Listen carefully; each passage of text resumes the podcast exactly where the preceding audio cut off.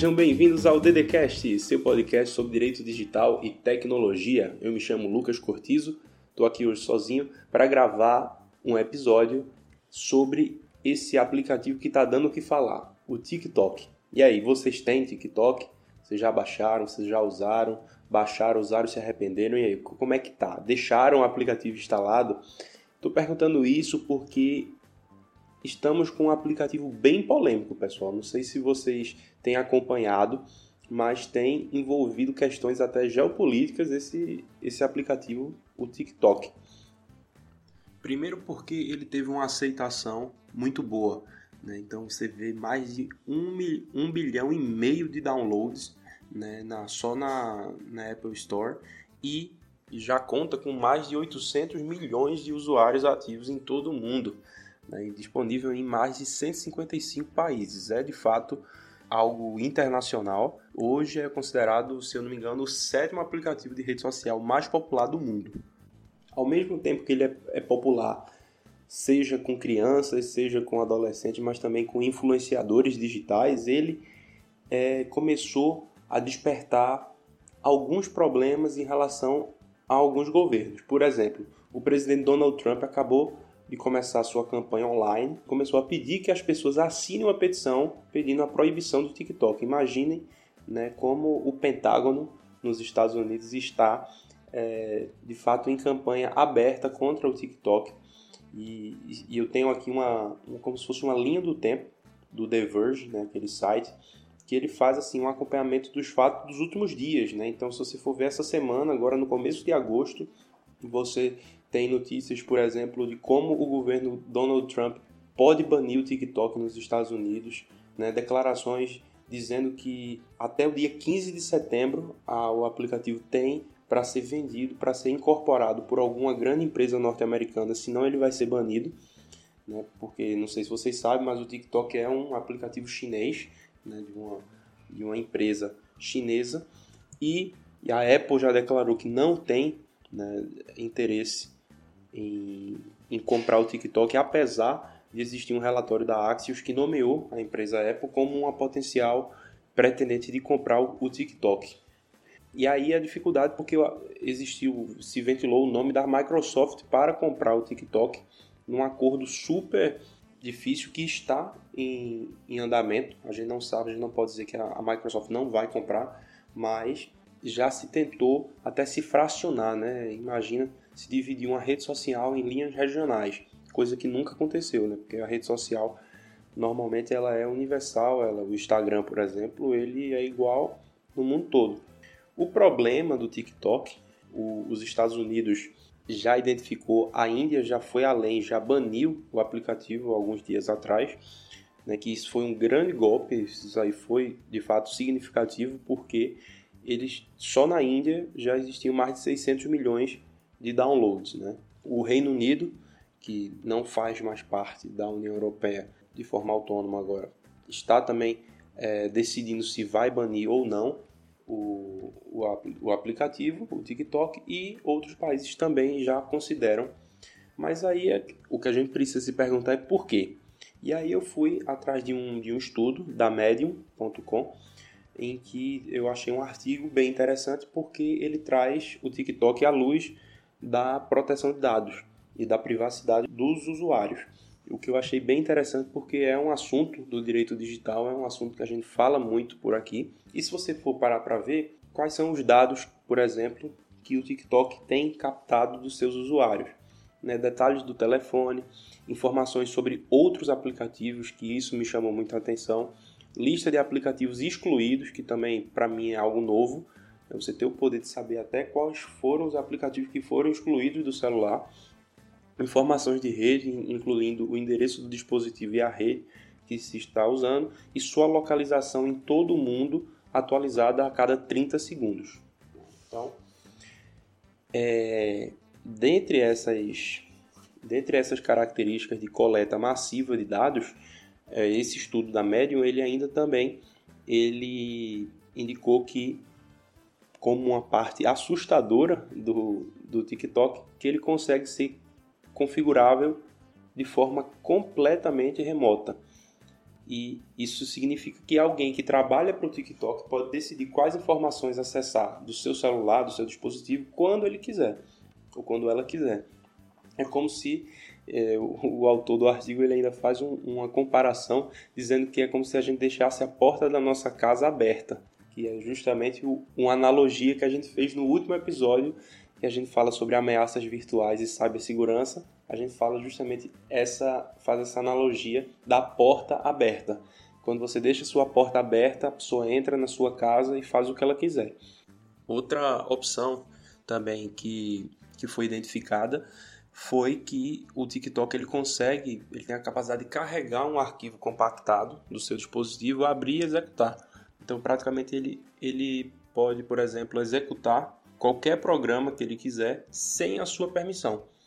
E é óbvio que não há é, razão legítima, não existe nenhum interesse legítimo, não existe nenhum consentimento expresso para que eles façam isso sob o, o, argumento de ser uma rede social, até porque isso não é algo inerente, algo que é essencial para qualquer rede social. Isso aí é, eu, eu acredito que seja um pouco demais, mas lógico tem que ser comprovado, tem que ser investigado e de fato é, é algo muito é, assustador mesmo quando você vai ver o poder que tem é, esse aplicativo e começa a entender um pouco por que ele está sendo é, banido em alguns locais.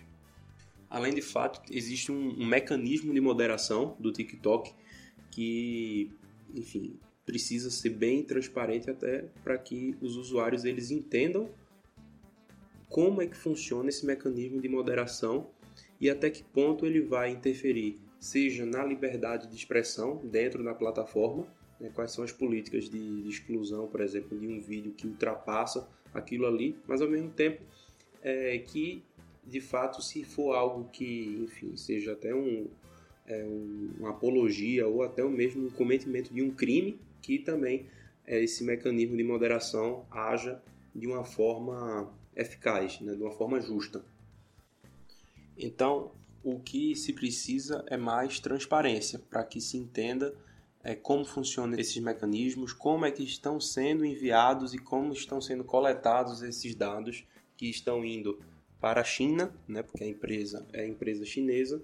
Então, essa empresa tem que ser eficaz a partir do momento em que ela passa a oferecer um serviço que é internacional, é universal já, a gente não pode negar a, a importância do, do TikTok, até para essa geração mesmo, então é algo que não tem como banir e achar que vai resolver, você tem que buscar a transparência para que o usuário ele baixe e utilize aquele aplicativo se ele quiser, mas com, com certas regras, com transparência algorítmica, sabendo o que é que está sendo é, cifrado, o que é que está sendo decifrado, o que é que está sendo enviado.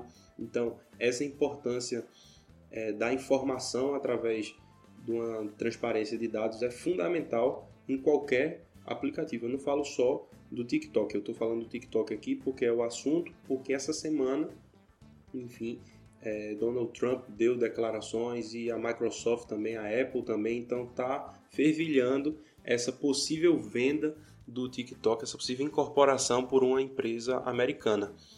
E de fato envolve é, essa geopolítica que, que diz muito a respeito da organização das empresas no mundo.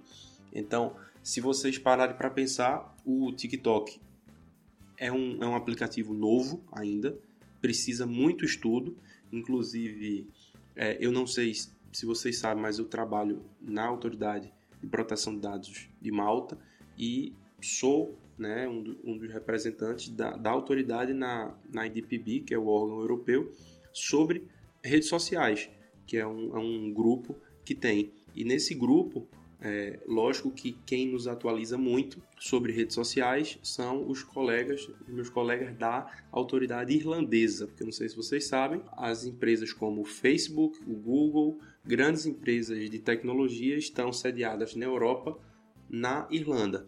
Então, eles são responsáveis basicamente por nos apresentar os projetos, enfim.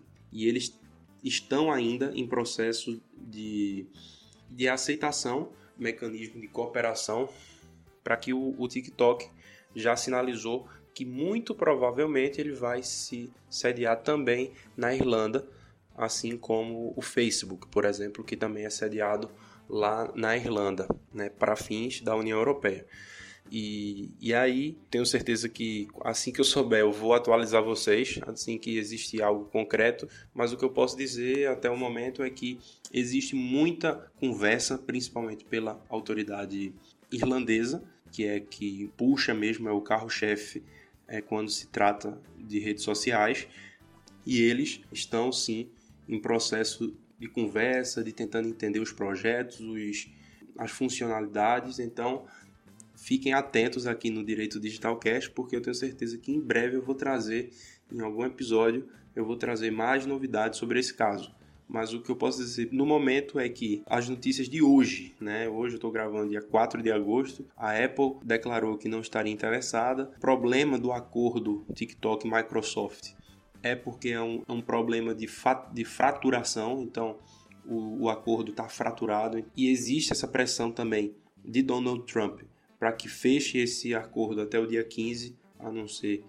Então ele vai banir é, o TikTok em breve. Tá, estão as cartas na mesa, mas vocês já sabem que algumas funcionalidades do TikTok precisam ser explicadas, porque o que não pode existir é coleta massiva de dados e principalmente coleta desnecessária. Esse é o meu é a minha visão até agora, até o momento. Espero que vocês tenham gostado do episódio, hoje um pouco mais curto, porque não estou com não estou com meus grandes amigos Rafael e Vitor. Hoje aqui também não temos convidado, mas em breve vamos ter vários episódios aí sobre a série de segurança da informação, cibersegurança e ameaças virtuais.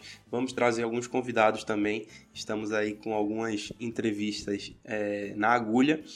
E o que eu queria convidar vocês é que vocês visitem o nosso site direitodigitalcast.com para que vocês vejam, além de artigos, além, enfim, do, dos nossos posts nas redes sociais, que eu também, se você não segue ainda, peço que vocês sigam, né, Direito Digitalcast no Instagram.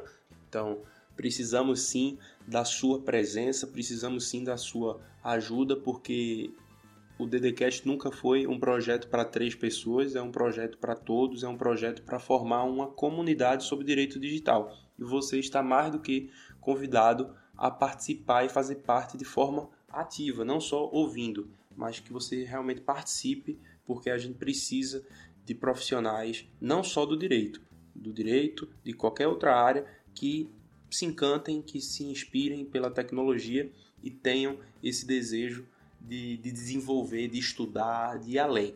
Então, se você tem também esse desejo, conto com sua presença e, e também sua ajuda na divulgação do Direito Digital Cash, porque nós somos uma, uma grande família. Então, contem sempre conosco. Um abraço para vocês e até a próxima.